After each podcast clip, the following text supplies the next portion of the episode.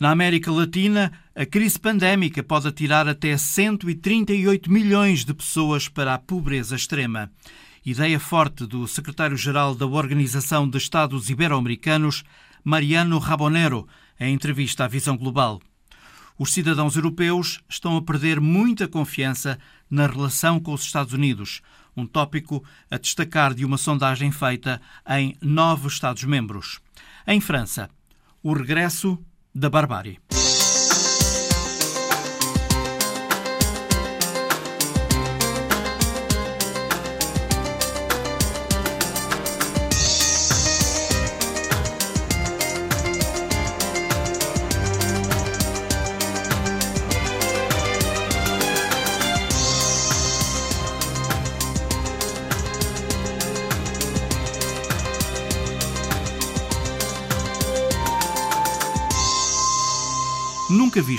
A votação antecipada está a bater recordes nos Estados Unidos. Por correio ou presencialmente, já votaram mais de 50 milhões de eleitores. Não tiveram de esperar pelo segundo e último debate para decidir, na passada sexta-feira. Trump esteve mais contido, Biden com mais conteúdo. Uma coisa parece certa, Bernardo Pires de Lima. Depois do caos do primeiro debate, era difícil que este fosse pior. Este segundo debate e último eh, foi diametralmente oposto ao primeiro. Quando o outro teve ruído, este teve mais conteúdo. Quando o outro teve, teve metodologicamente muito atropelado pela violação das regras, este teve o cumprimento das regras. Isso facilitou o entendimento dos programas, da, da, visão que têm. Também tornou uh, a mecânica do debate e a moderação mais fáceis Portanto, eu acho que foi um debate útil. Útil para quê? Para se perceber que há aqui diferenças substanciais de parte a parte. Eu acho que a marcação do território do Donald Trump eh, ficou assente naquilo que para ele é essencial, que é a manutenção da sua base eleitoral. Eu acho que o debate não, não acrescentou eh, grande capacidade ao presidente de alargar esta base, de falar aos independentes.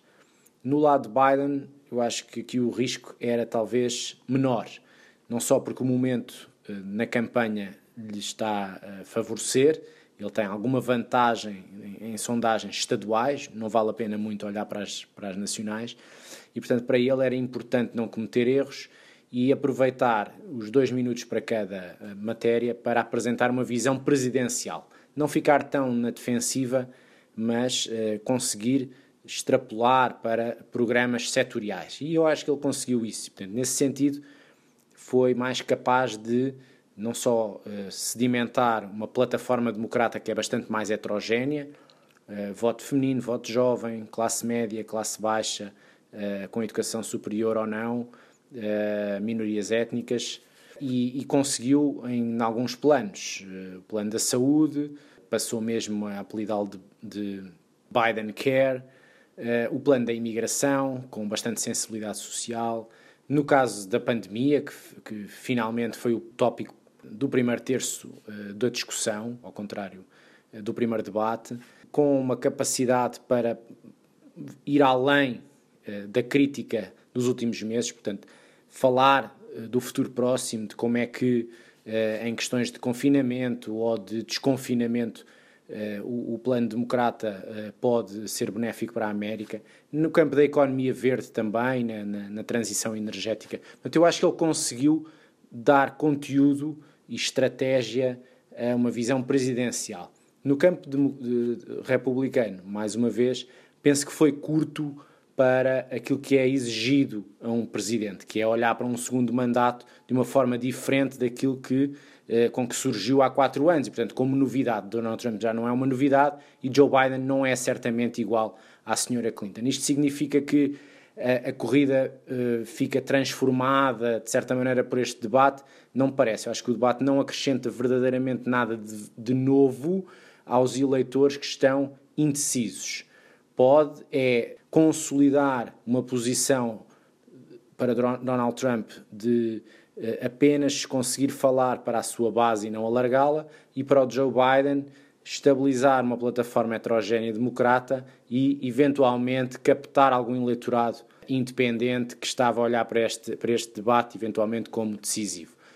Eu acho que ele não é decisivo, mas também não acrescenta verdadeiramente nada de extraordinário. Portanto, nesse sentido, eu diria que há um empate. E se, havendo um empate neste debate, esse empate favorece quem está à frente com um momento político vantajoso, que é Joe Biden. Era a Trump que cabia arriscar, era a Trump que cabia uh, ser mais eh, duro quando era preciso e acrescentar conteúdo quando ele era necessário. Olha, o Presidente é incapaz de dar conteúdo e, é, e foi também uh, mais uh, restrito na, nas críticas e na, no ruído que empregou ao debate comparativamente com o primeiro. Bernardo Pires de Lima, comentador de política internacional da Antena 1. Exercemos a liberdade através das nossas escolhas. No Irão, uma mulher escolheu andar de bicicleta sem o véu e por isso foi detida. É a imagem da semana de Paulo Dentinho, uma imagem que também pode ser vista no Facebook da RTP Notícias.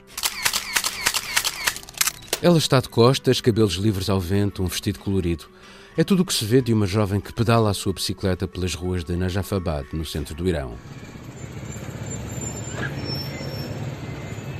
À sua direita, duas mulheres na proximidade do passeio, vestidas no rigor islâmico, o negro da cabeça aos pés, contrastam com aquela manifestação de liberdade. Liberdade intolerável, entenda-se. A jovem foi presa. Na República Islâmica, a ausência de véu é ilegal. Esta imagem, publicada no Guardian, foi retirada de um pequeno vídeo a circular nas redes sociais. Não se conhece o nome ou o rosto daquela portadora de irreverência. Podia chamar-se Mariam, ou Vida, ou muitos outros de tantas outras que usaram o gesto e se livraram da imposição religiosa e por isso acabaram condenadas tal como a advogada e ativista iraniana que as socorreu ao longo de anos, sentenciada no ano passado a 38 anos de cadeia e a 148 chicotadas. Nasrin Sotoudeh terá sido transferida esta semana para a prisão de Karchak, notoriamente conhecida pelas condições desumanas dadas às detidas. O imperativo sob o qual se cala a liberdade às mulheres é o mesmo através do qual se manda executar um escritor, ou um professor, quem quer que seja, ainda que no outro lado do mundo, que tenha tido a coragem de ilustrar em gestos, em palavras, em desenhos, em pensamentos, o valor da liberdade. A liberdade permite-nos escolher e escolhemos regressar à discussão, à fronteira entre a civilização e a barbárie. O caso Paty. Em França, Samuel Paty professor de História e Geografia, foi decapitado por um jovem muçulmano por mostrar nas suas aulas caricaturas do profeta Maomé. O jovem, tchetcheno e com estatuto de refugiado, acabou por ser abatido pela polícia. O jornalista Paulo Dentinho conhece muito bem a realidade francesa, esteve em Paris, estava em Paris a quando do atentado contra o Charlie Hebdo. Paulo, como podemos olhar para este caso? Eu, uh, Zé, temos que olhar para isto como uma história com raízes profundas. Isto não começou agora. Em 1989 houve um primeiro incidente com três jovens que levantou a questão do hijab. Elas entraram com esse véu islâmico no liceu isto causou toda uma polémica em torno da hipótese delas poderem ou não usar aquele símbolo religioso. Foi defendido como liberdade de expressão uh, pelas correntes mais mais intransigentes e uh, a polémica durou muitos anos, até 2004, uma lei que interditou todos os sinais religiosos na escola. Mas de lá para cá uh, tem havido uh, uma grande dificuldade na República em integrar uh, todos aqueles que de algum modo apoiem em causa, que usam as leis da República para, para, colocar a República em causa. Repara que já nessa altura a Irmandade Muçulmana considerava precisamente ao abrigo da liberdade de expressão que a Sharia podia aplicar-se. Eh, é evidente que, que não. Depois tivemos todo aquele cortejo de, de, barbaridades que aconteceram ainda antes do Charlie Hebdo. Vou lembrar o atentado de Toulouse, eu também estive lá na altura em que aquele jovem Mohamed Merah matou uma série de pessoas. Depois sim, o Charlie Hebdo, o Hiper Karcher, o massacre do Bataclan, o atentado de Nice, o padre de Golado, o polícia que esfaqueou colegas num posto. Enfim, a uma série de questões, uh, de uh, situações que mostram como é difícil, por vezes, à República lidar com estas forças que põem em causa, em nome de uma lei, uma lei religiosa, que eles consideram que é mais importante do que a lei republicana. E é este o debate. Um debate que já incluía a questão do islamismo radical e agora inclui também as eh, campanhas de ódio que emergem nas eh, redes sociais. É um novo dado muito importante, até porque eh, eu lembro-me do Cazeneuve, que era na altura Ministro do Interior, no tempo do François Hollande, dizer que bastava uma, um mês para uma pessoa se radicalizar através da net. Na altura era o Estado Islâmico ainda que funcionava, o autoproclamado Estado Islâmico que, que funcionava ainda na, na, zona do Médio Oriente. E, portanto, eh, o que nós temos é as redes sociais a potenciarem isto. E é bom lembrar, pegando no caso do, do, do daquilo que foi este atentado um professor, um intelectual, que, tal como os intelectuais do Charlie Hebdo, pessoas que defendiam a liberdade, a, a liberdade de expressão, a liberdade religiosa e que morreram precisamente precisamente por defenderem a liberdade. Estes episódios tiveram também, obviamente, uh, no Facebook, por exemplo, foi usado como veículo para explorar os ânimos, porque o pai de uma jovem resolveu uh, pôr um vídeo no Facebook e uh, lançar uma campanha contra, contra este professor, Samuel Paty, e depois o jovem que matou o professor reivindicou o atentado no Twitter, a, a barbaridade daquilo que aconteceu. e, portanto, há um potenciar deste discurso mais eh, brutal eh, que, que, que as redes sociais eh, permitem, porque elas exploram o ânimo, os ânimos de uma maneira muito pouco racional. E, e, e é fácil criar matilhas acéfalas rapidamente e, e é difícil por vezes é uma pessoa dar aquele passo atrás e começar a refletir para tentar perceber se está ou não a ser manipulada.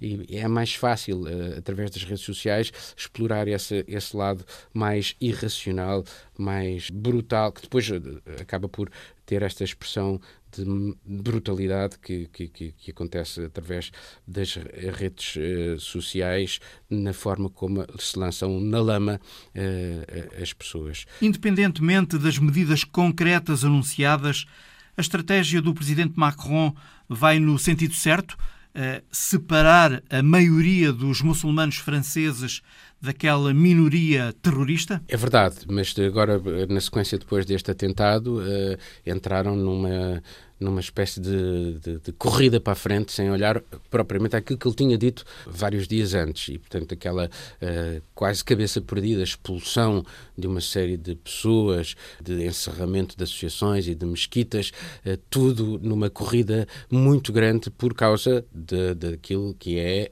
a luta política que eles têm contra a direita e, sobretudo, a extrema-direita, naquilo que é a reação a estas derivas de, do extremismo uh, islâmico. Mas aquilo que ele propôs no início do mês, que é a luta contra o separatismo, sendo que o separatismo podia ser uh, vários separatismos que existem, o comunitarismo, os, fran os, franceses detestam o comunitarismo, mas aqui ele foi muito claro, o que ele falou foi sobre o separatismo islâmico. Ele não olhava para o, o Islão na sua globalidade, precisamente para não criar essas amálgamas, mas para essa deriva extremista, e para isso ele propôs uma série de medidas, nomeadamente a questão de evitar as guetizações, porque existem na realidade nas zonas suburbanas francesas, e isso é Esse um, é um grande problema. é um enormíssimo problema. Os guetos, eu, eu, eu, eu lembro-me uma vez de ir a Grigny, uh, que é na, fora de Paris. Uh, e ter aquela sensação que se tu, mesmo que sejas uh, uma pessoa muito bem integrada, tens uh, estudos uh, muito razoáveis, se disseres que te chamas Mohamed e vens de Grigny, a tua hipótese de começas te integrares... a cair no elevador social. Exatamente, começas a cair no, no, elevador social. E, portanto, a própria atitude uh, do Estado relativamente a essas zonas tem que mudar. E isso Macron acabou por, por falar de uma forma muito clara, mas também referiu a importância da escola. Ora, na escola o que estamos a assistir é o medo dos professores, o medo, aliás, que se vê uh, também em alguns jornais. Lembras-te daquele jornal dinamarquês que publicou as caricaturas pela primeira vez há uma série de anos atrás. Sim Eles agora vieram dizer que nunca mais iriam colocar numa espécie de autocensura, porque disseram já temos problemas de sobra, já tivemos problemas de sobra. E, portanto, quando a República e a democracia permite estes gestos de autocensura, nós estamos a demitir-nos coletivamente da defesa da liberdade. Paulo Dentinho. No desafio de sobreviver à pandemia, a América Latina vai demorar mais que as outras regiões do mundo a recuperar. Quem o diz é o presidente executivo da Standard Poor's, que prevê uma queda do PIB regional da América Latina este ano de 8,5% e uma recuperação de apenas 4,5% no próximo ano. O jornalista Mário Ricardoso conversou com o secretário-geral da Organização de Estados Ibero-Americanos, Mariano Rabonero, sobre o impacto da pandemia naquele subcontinente americano, aproveitando uma passagem de Rabonero por Portugal. É uma situação que eu resumiria em dois. Resumiria a situação em dois aspectos. Um é que depois do dia 12 de março, 180 milhões de crianças, 180 milhões, deixaram de ir à escola, deixaram de ter aulas presenciais deixaram de ir à classe presencial. Isso foi um impacto tremendo. Teve um impacto tremendo. A pandemia parou o mundo académico e educativo da América Latina. E há a possibilidade de alguns não regressarem. Sim, sim. A segunda parte é que se pensou Sim, que uma boa e o segundo aspecto é que se pensou que muitos alunos iam poder ter aulas em casa através das plataformas digitais. Mas o que se percebeu foi que mais de metade deles não tinha nenhum tipo de ligação online. Nenhum tipo de conectividade nenhum tipo de conectividade, portanto... Portanto, mais de metade desses 180 milhões de crianças na América Latina ficaram em casa sem qualquer tipo de continuidade educativa. Na Organização de Estados Ibero-Americanos, o que fizemos foi produzir conteúdos educativos digitais e, em muitos casos, milhões de casos, editar materiais impressos para levar às casas, onde, de outro modo, não haveria qualquer tipo de educação. O secretário-geral das Nações Unidas, António Guterres, disse que se trata trata de uma catástrofe geracional. E creio que é uma frase muito acertada. É uma catástrofe geracional que pode ter consequências muito negativas a médio e longo prazo. Consequências negativas. Estas crianças que estão confinadas em casa perdem aprendizagens. E quanto mais tempo estiverem confinadas, mais perdem aprendizagens. Mais tarde, quando começarem a trabalhar, vão ter salários mais baixos porque vão ser menos competentes do que os outros. Há naturalmente países mais afetados do que outros, não é? Sim, os países mais afetados da América Latina, creio que Sim, entre os países mais afetados na América Latina, penso que o caso mais evidente é o do Brasil e depois o México. Eh, o Chile estava muito bem, mas nas últimas semanas teve um surto muito forte.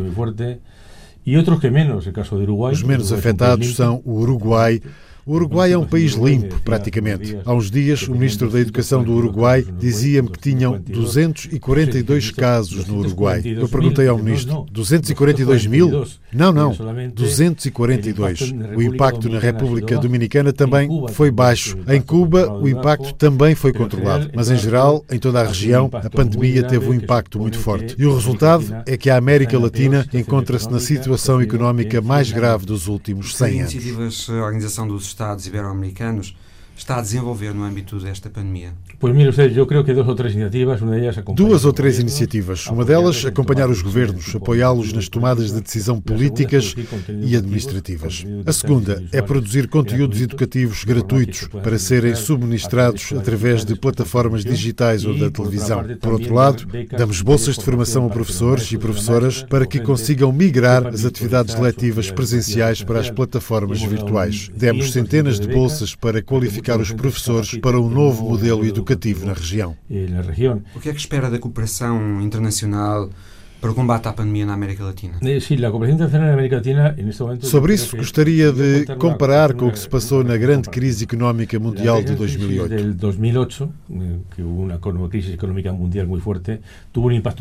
Essa crise teve um impacto fortíssimo na América Latina e a cooperação internacional não existiu. A região foi abandonada. Isso teve um impacto económico e social muito grave. Agora estamos a trabalhar com o Fundo Monetário Internacional, com o Banco de Desenvolvimento, com a cooperação internacional internacional para que não aconteça o mesmo que em 2008. Se acontecer o mesmo, vai ser a ruína coletiva. Isso vai prejudicar todos, os que estão na América Latina, mas também os que estão fora. O que é que aconteceu em 2008 em concreto?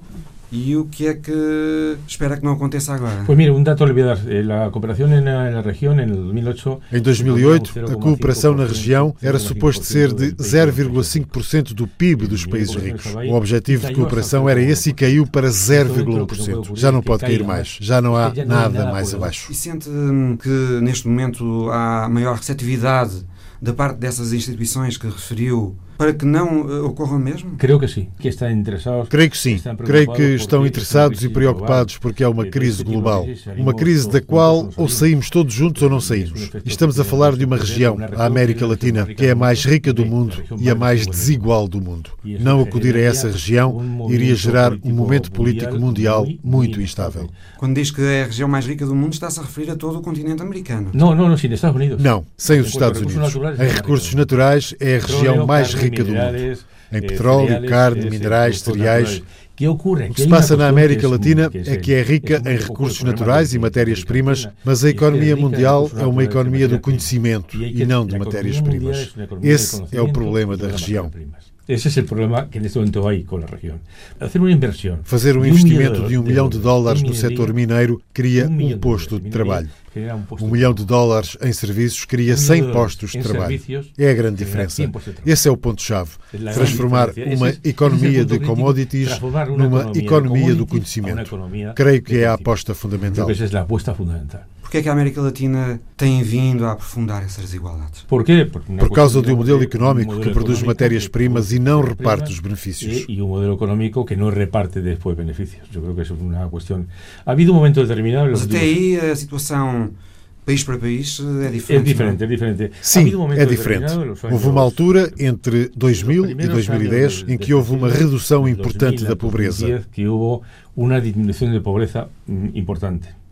En los últimos años, del año 2000, Entre 2012 e 2015, a pobreza voltou a agravar-se e a crise da Covid duplica o número de pobres na região. Duplica o número de pobres na região. Duplica? Uh, esses números estão já certificados ou, é, é uma, ou é um, um não, não, não, não. Há estudos, há organismos na região. Há estudos da CEPAL, a Comissão Económica das Nações Unidas para a América Latina e o Caribe, que está sediada no Chile, estudos que indicam isso mesmo. Estimam que, com a Covid, a pobreza na América Latina pode passar de 50 milhões de pobres absolutos para 138 milhões de pobres absolutos.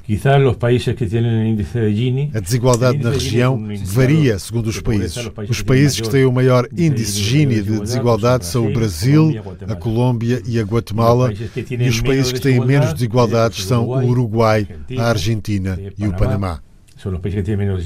Mariano Rabonero, entrevistado por Mário Rui Cardoso. Presidenciais na Bolívia, o candidato Luís Arce, escolhido pelo antigo presidente Evo Morales, conseguiu uma vitória muito confortável à primeira volta. Falamos de projeções, uma vez que os resultados oficiais serão conhecidos dentro de alguns dias. Não é que haja dúvidas sobre a vitória de Arce, só que, uh, Felipe Vasconcelos Romão, o processo de contagem dos votos na Bolívia é, desde o ano passado, um assunto muito sensível. É, é, um assunto sensível, justamente porque a eleição do ano passado, uh, que uh, formalmente permitiu uh, a Evo Morales continuar, ou teria permitido a Evo Morales continuar no poder, foi alvo de bastante contestação, uh, não só pela oposição interna, mas também por alguns organismos internacionais. É provável uh, que tenha havido irregularidades, mas sabe-se hoje também que esse processo não, não teve as irregularidades que o poder que o, que o poder que depois destituiu Morales afirmava ter tido.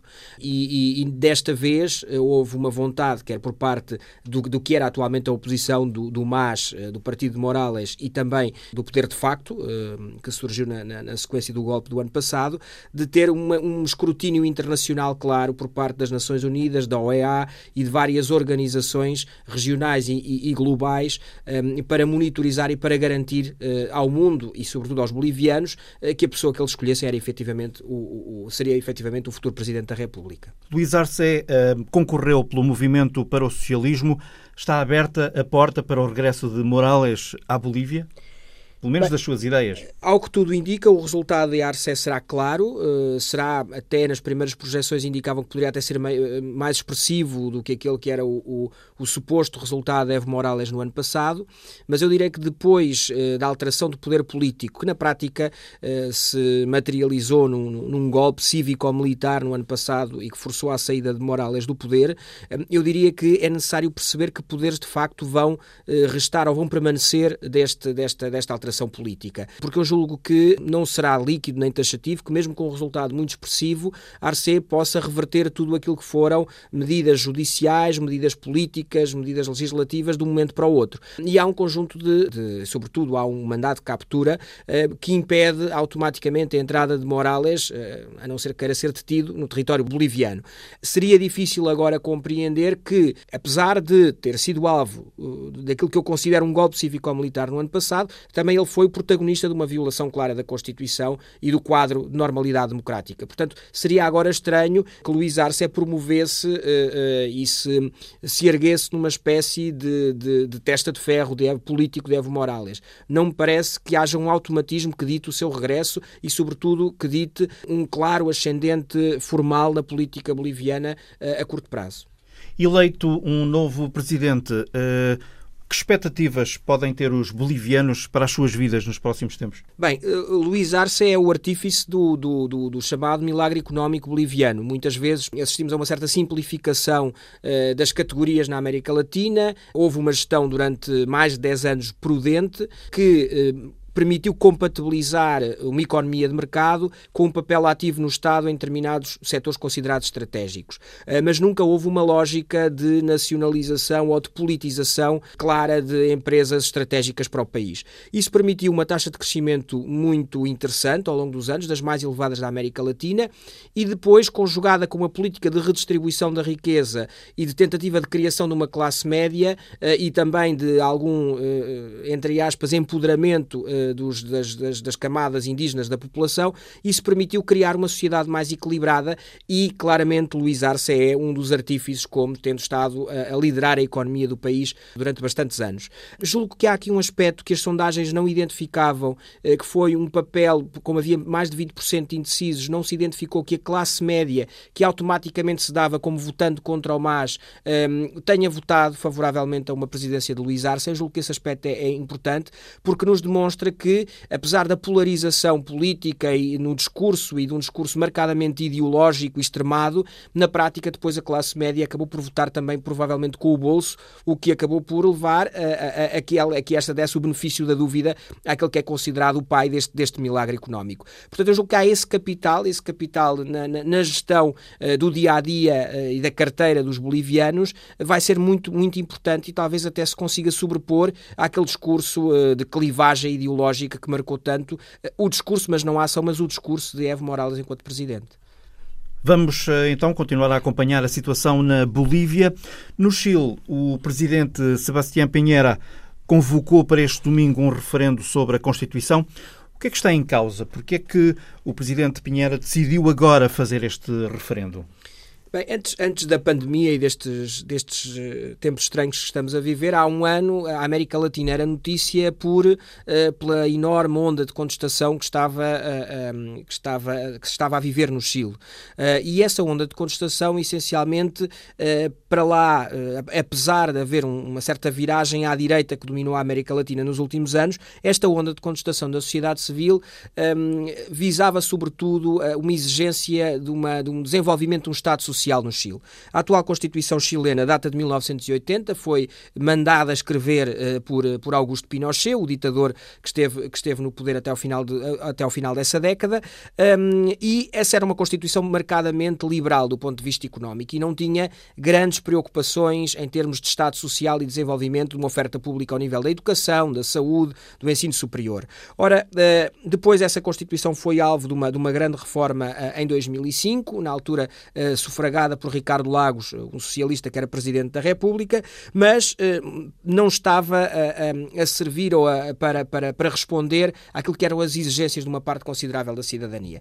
Na sequência desses protestos no ano passado, finalmente, e apesar de Pinheira, quando iniciou este mandato, ter, ter assumido que não pretendia eh, nem rever a Constituição, nem, eh, evidentemente, convocar uma, uma, uma, algo que permitisse uma nova, a redação de uma nova Constituição e a aprovação, Pinheira acabou por ter que ceder, com índices de popularidade muito baixa, eh, desencadeou um processo de revisão da Constituição que está atualmente em vigor, para que esta permitisse convocar uma Assembleia Constituinte, ou pelo menos desencadear processos para convocar uma Assembleia Constituinte. Essa revisão foi feita ainda nos trâmites que, são previstos pela Constituição de 1980, ou seja, o Parlamento, com uma maioria, uma maioria qualificada uh, e com uma, um consenso que foi da esquerda à direita, com algumas exceções, uh, permitiu o desencadear desse processo, alterou-se a Constituição e Pinheira convocou um referendo que tem duas perguntas. A primeira é se os cidadãos chilenos querem uma nova Constituição e a segunda é, querendo essa nova Constituição, se querem que esta seja desencadeada por uma, seja escrita,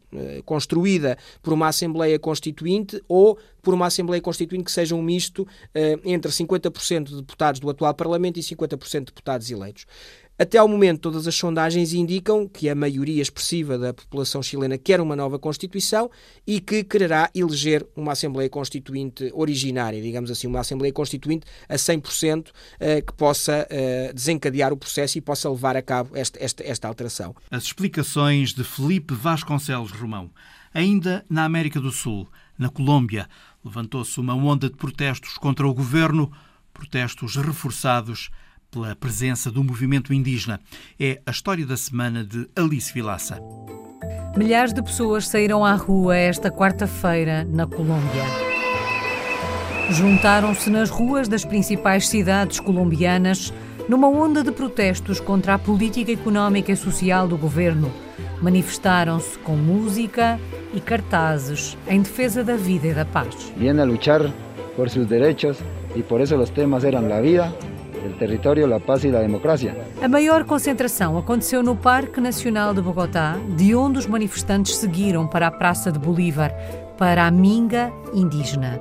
Ali exigiram melhor qualidade de vida ao presidente da Colômbia, Ivan Duque, com quem não conseguiram reunir-se. Para o debate com o presidente que não foi atendido. Os protestos desta quarta-feira foram convocados pelo Comitê Nacional de Greve, integrado por sindicatos e organizações sociais e civis, para manifestar a rejeição da política económica e social de Duque bem como contra a violência em regiões como Cauca, no sudeste da Colômbia. Cada 24 horas está morrendo um indígena em departamentos como o Cauca. E foi do sudeste do país que chegaram milhares de indígenas que já no início da semana tinham protestado contra a violência que sofrem nos seus territórios. Estão assassinando desde há muitos anos os indígenas. O movimento reúne comunidades originárias do sudeste do país, uma das áreas que mais sofre ameaças de grupos armados do narcotráfico. Juntou-se na Praça de Bolívar, no centro da cidade, depois de uma viagem de nove dias a pé e de autocarro. A caminhar e a chegar à capital da República. Ao som de tambores e cornetas, cerca de 7 mil indígenas, usando máscaras, manifestaram-se no centro da cidade, resguardados pela tradicional guarda indígena, numa das maiores demonstrações de força dos últimos anos. A guarda garantizando a segurança dos mingueiros, protegendo os bens públicos protegendo a cada um dos mingueiros e mingueiras. Os indígenas organizaram um julgamento aberto e de caráter simbólico para denunciar o governo pela violação dos seus direitos fundamentais. Não há saúde. Os povos indígenas representam cerca de 4,4% dos 50 milhões de habitantes da Colômbia. Depois do protesto pacífico de segunda-feira, os indígenas juntaram-se a outros milhares de colombianos nas ruas de Bogotá. E os protestos saíram à rua num dia assim. Foi na quarta-feira, um pouco por toda a Colômbia. Os protestos decorreram no centro das cidades de Medellín, Cali, Bucaramanga e Barranquilla. Os protestos serviram também para criticar as medidas tomadas pelo governo para combater a crise provocada pela pandemia de Covid-19. Os europeus, a maioria dos cidadãos europeus, desconfia bastante da relação com os Estados Unidos. É um dos sublinhados em destaque num estudo, uma sondagem realizada em nove Estados-membros por um grupo de reflexão política independente, o Conselho Europeu para as Relações Externas. Lívia Franco é coordenadora da parte portuguesa da sondagem, é também investigadora do Instituto de Estudos Políticos da Universidade Católica, aqui entrevistada pelo jornalista Mário Rui Cardoso. A sondagem YouGov indica que a maioria dos europeus desconfia agora mais da relação da Europa com os Estados Unidos e quer uma Europa mais forte num mundo dominado pela competição entre a China e os Estados Unidos. Significa que a presidência portuguesa vai estar em boa posição, tem base social para dar continuidade à ênfase da presidência alemã na necessidade de construir a soberania europeia, uma Europa menos dependente da China e dos Estados Unidos? Sim, julgo que sim. Eh, enfim, esse é o reflexo, de facto, deste trabalho uh, feito com base nesta sondagem do YouGov. Portugal encontra-se numa posição particular, uh, como é bem sabido.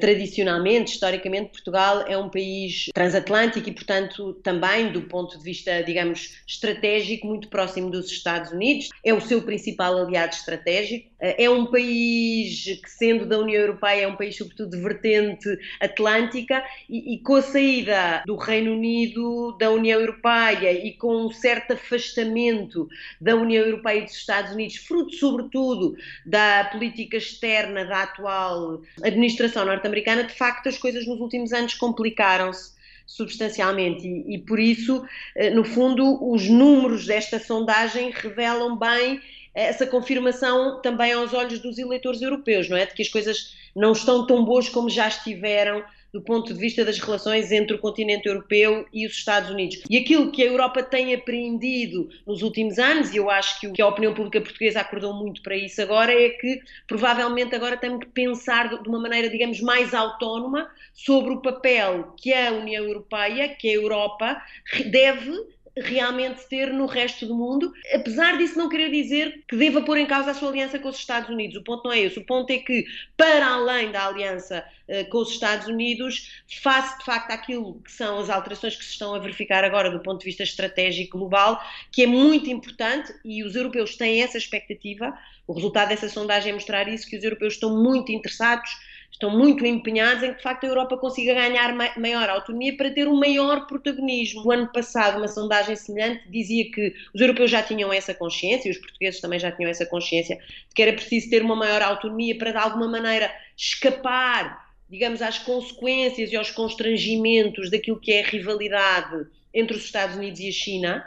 Mas os europeus este ano aumentaram ainda mais a sua consciência neste sentido que estão convencidos que a rivalidade entre os Estados Unidos e a China não é do interesse deles, não é? Ou seja, os Estados Unidos e a China não vão ter, enfim, preocupação pelos interesses europeus. E daí resulta que é sobretudo aos europeus que compete defender os interesses europeus e que isso existe de facto que haja um muito maior protagonismo, portanto, uma persona mesmo mais ativa do ponto de vista da política internacional da Europa face àquilo que são os desafios do resto do mundo. Este estudo do European Council on Foreign Relations sugere que a presidência portuguesa terá base social para propor eh, maior pragmatismo nas relações da União com outros poderes para além dos Estados Unidos, para construir relações de parceria caso a caso, incluindo com a China, em áreas específicas eh, como o clima, a saúde global ou as novas tecnologias, não é? Sim, isso é um ponto interessante. Portugal, no conjunto dos países da União Europeia, aparece como um país que é bastante aberto, sobretudo ao investimento chinês, mas que ao mesmo tempo revela também, neste estudo e, portanto, na sondagem, que compreende que provavelmente os interesses, sobretudo a longo prazo, da China no contacto que está a tentar reforçar com os países europeus em geral e, portanto, também com, com Portugal, provavelmente não são interesses ou não, é, não, há uma, não é uma estratégia que sirva também muito os interesses europeus. E, portanto, no fundo, dá-nos aqui esta experiência uh, de que se estamos habituados a contactar com os chineses, aliás, há, há, sempre também esta convicção que é muito portuguesa de que nós somos dos países europeus aqueles que há mais séculos temos contactos com o resto do mundo, em particular também com a China. Temos também a experiência ter negociado com os chineses a transição da administração de Macau, que foi uma coisa que correu relativamente bem.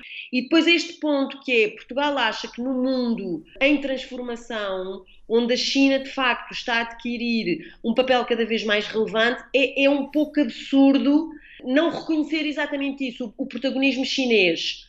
Relacionarmos com o resto do mundo significa também, de alguma maneira, relacionarmos com a China. Claro que isso também não quer dizer que a China deve ser aliada, não é? E, portanto, há muito uma consciência da experiência portuguesa e da política externa portuguesa que uma coisa é ter um canal de comunicação aberto e pragmático com a China, outra coisa é ser aliado. O que a experiência portuguesa pode oferecer como modelo ao resto da União Europeia é, é isto, é a constatação de que a China efetivamente é um grande protagonista e temos de conversar com eles, aliás, procurar resolver a assimetria nas relações entre a Europa e a China implica comunicarmos, implica negociarmos, implica sempre ter relações, não sendo, no entanto, aliados nem procurando aliança, eh, podemos ser pragmáticos e reconhecer que em certas áreas Uh, efetivamente podemos estabelecer uh, alguma comunicação que resulte em cooperação. Os Estados Unidos, uh, Lívia Franco, disseram muito recentemente que Portugal tem de escolher entre a China e os Estados Unidos, ou então uh, sofre as consequências. Isso vai condicionar a presidência portuguesa na negociação das relações entre a União Europeia e a China? Eu acho que não vai condicionar no sentido em que também as autoridades portuguesas já mostraram. Primeiro, o princípio fundamental é que, quer dizer, sendo países soberanos, em última instância, cada país sabe qual é as, escolha, as escolhas que melhor o, o, servem. Segundo, julgo que também a política externa portuguesa tem demonstrado, sobretudo agora com mais clareza, que não se trata aqui de fazer uma aproximação uh, à China em detrimento da relação boa clássica com os Estados Unidos, mas trata sim de, para além desta relação excelente com os Estados Unidos, perceber que a China é incontornável e, portanto, tem que se agir de facto, tendo em conta que ela está lá e que necessariamente se tem sempre de, de, negociar com a China. Agora, isso exige uma ponderação, não é? Isso exige prudência e, sobretudo, isso exige, eu julgo que isso é muito o que a experiência portuguesa pode trazer, a noção de que se pode aplicar um critério que seja um critério mais casuístico, de caso a caso. Eu também quero dizer que isto é o normal na diplomacia, não é? A diplomacia, para, para funcionar bem, exige alguma uh, flexibilidade, algum pragmatismo, e, e, esse pragmatismo e essa flexibilidade são boas para introduzir elementos que baixem a tensão a nível internacional. E eu julgo que é isso também que está bem refletido aqui neste estudo do ICFR, não é? Esta noção que os europeus têm de que introduzir uma Europa mais protagonista significa trazer elementos de mais moderação para esta tensão cada vez mais bipolar no sistema internacional. O estudo do hum, ECFR, do European Council on Foreign Relations, mostra que há vontade dos europeus em que exista uma maior cooperação entre os Estados-membros. Os europeus acham, por exemplo, que a Europa não tem sabido gerir da melhor forma a crise pandémica, exatamente por falta hum, de cooperação entre os Estados-membros. Portugal tem insistido na necessidade de mais integração europeia. A presidência portuguesa terá uma base social favorável a que faça esforços para uma maior integração. Sim, quer dizer, essa é a nossa, tem sido a nossa vocação, não é? Enquanto Estados-membros da União Europeia, por razões que também são evidentes, não é? Por razões uh, geográficas, de uma certa periferia, de, por fragilidades económicas e sociais que nós temos, nós de facto reconhecemos que o projeto europeu é um projeto que serve bem os interesses portugueses também, para além de servir os interesses da comunidade europeia em geral, serve bem os interesses portugueses. E, e, e face àquilo que são os desafios colocados pelo atual contexto de crise, não é, da pandemia, que tem de facto um impacto, que é um impacto muito, muito geral, muito global, nós estamos uh, convencidos, não é, de que a melhor maneira de o resolver é de facto essa possibilidade de cooperação geral. Para nós é muito claro que a lógica da solidariedade intra-europeia é uma ferramenta eh, indispensável para responder àquilo que são os complexos desafios da, da pandemia. A média dos 27 europeus cerca de 50 e tal, 60% acha que a cooperação é uma coisa necessária agora e Portugal Os inquiridos portugueses estão na casa dos 91%. Por exemplo, naquilo que é a defesa de um fundo de recuperação eh, generoso, etc. Realmente Portugal pôs automaticamente como países que estão na linha da frente, até de maneira bastante vocal, precisamente na defesa de que deve haver aqui uma solidariedade muito, muito, muito forte. E, e é interessante que os outros países agora também parecem estar mais despertados para essa lógica, enfim, com algumas diferenças que existem sempre, não é? Entre os países do Norte e os países do Sul, os países ditos mais frugais e os países que acham que deve haver uma maior generosidade, e Portugal aí coloca-se muito junto, de facto, eh, dos países que defendem a única solução que há, do ponto de vista dos seus resultados, da sua eficácia, é uma solução que seja profundamente cooperativa e que, nesse sentido, também signifique um aprofundamento da, da integração. De facto, a, a noção de solidariedade financeira continua mais frágil entre os europeus ricos do Norte do que no Sul mais pobre. A integração eh, vai continuar a não ser fácil em alguns aspectos, nomeadamente os financeiros. Não é? Certo, e o governo português tem consciência disso, não é? Mas é um desafio interessante. Portanto, aquela primeira prioridade definida por Portugal para a presidência portuguesa, ainda antes da pandemia, completar a União Monetária continuará a ser uma meta algo Sim, complicada sentido, de atingir. No sentido que eh, as próprias autoridades portuguesas veem essa meta, que é uma meta dos últimos anos da agenda portuguesa em contexto da União Europeia, que é uma meta também muito importante naquilo que são, de facto, também os planos de resposta à própria pandemia, não é? Quer dizer, as autoridades portuguesas, a consciência que têm é quanto maior uh, aprofundamento existir nesse campo, não é? No campo da União Económica e Monetária, mais instrumentos até, enfim, de estabilização, não é? E de capacidade de moderação de impacto das assimetrias e dos impactos negativos da crise, não é? De uma eventual uh, recessão mais geral, mais os países europeus estarão fortalecidos, ou pelo menos aqueles do espaço euro, não é? Estarão fortalecidos, maior capacidade terão, no fundo, para dar resposta, de facto, àquilo que são as consequências mais nefastas, económicas e financeiras da própria pandemia. Portanto, Outra prioridade da presidência portuguesa é tratar o combate às alterações climáticas, a transformação digital e as desigualdades sociais, tudo em conjunto. Eh, aqui a cooperação será mais fácil entre os países? Nós devemos, sobretudo, notar que essa vai ser a especificidade da agenda portuguesa para a presidência no fundo, a proposta que está a fazer é juntar essas três questões, que são questões que já existiam e que agora ainda são, foram, no fundo, mais agudizadas pela própria pandemia, não é? Pelo Covid. E, portanto, o que a presidência portuguesa pretende fazer, e eu julgo que isso é muito interessante e que me parece que está a ter boa recepção nos outros países membros, é tentar juntar isso tudo no mesmo pacote que é no fundo o pacote que em, assim, numa visão mais macro nós podemos dizer que tem a ver com as transformações do modo de vida, não é? Com os desafios que são colocados ao modo de vida e cujos os, os instrumentos, cujas soluções serão mais eficientes quanto mais forem pensadas em conjunto. Lívia Franco, a forma que vai tomar a futura relação com o Reino Unido depois eh, do Brexit este é um assunto que pode muito bem sobrar para a presidência portuguesa, não é? Pelo caminho que as negociações entre o Reino Unido e a União Europeia estão a tomar. Certo, parece muito difícil que até ao final de dezembro eh, esse acordo eh, relativo aos termos da relação pós-divórcio efetivamente seja aprovado, não é? Portanto, vai ficar a presidência portuguesa com a batata é. quente, digamos, nas mãos. Sim, a presidência portuguesa vai com certeza herdar este dossiê da presidência alemã.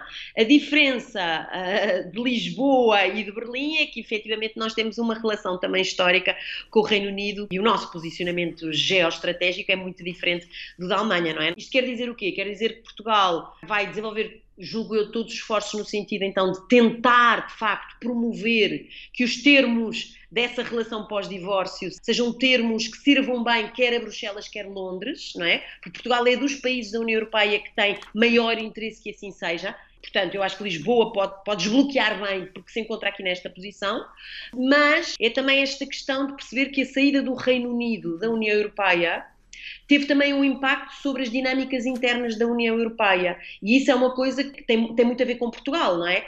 Portugal, nas dinâmicas europeias, sempre esteve uh, muito perto do posicionamento de Londres. E com a saída de Londres agora, há aqui como que uma espécie, tem havido, não é?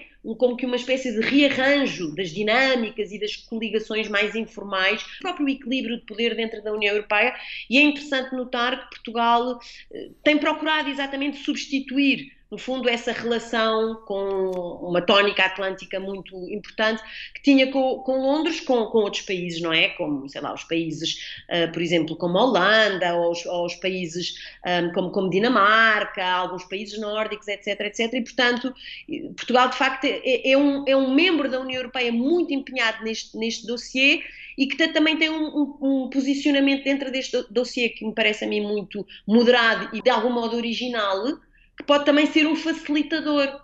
Portanto, esperamos que sim, esperamos que Lisboa possa, de facto, ajudar. Lívia Franco, coordenadora do estudo que será apresentado esta semana, um estudo que contém linhas de orientação para a presidência portuguesa da União Europeia no primeiro semestre do próximo ano. A produção é de Alice Vilaça. Visão Global regressa no próximo domingo.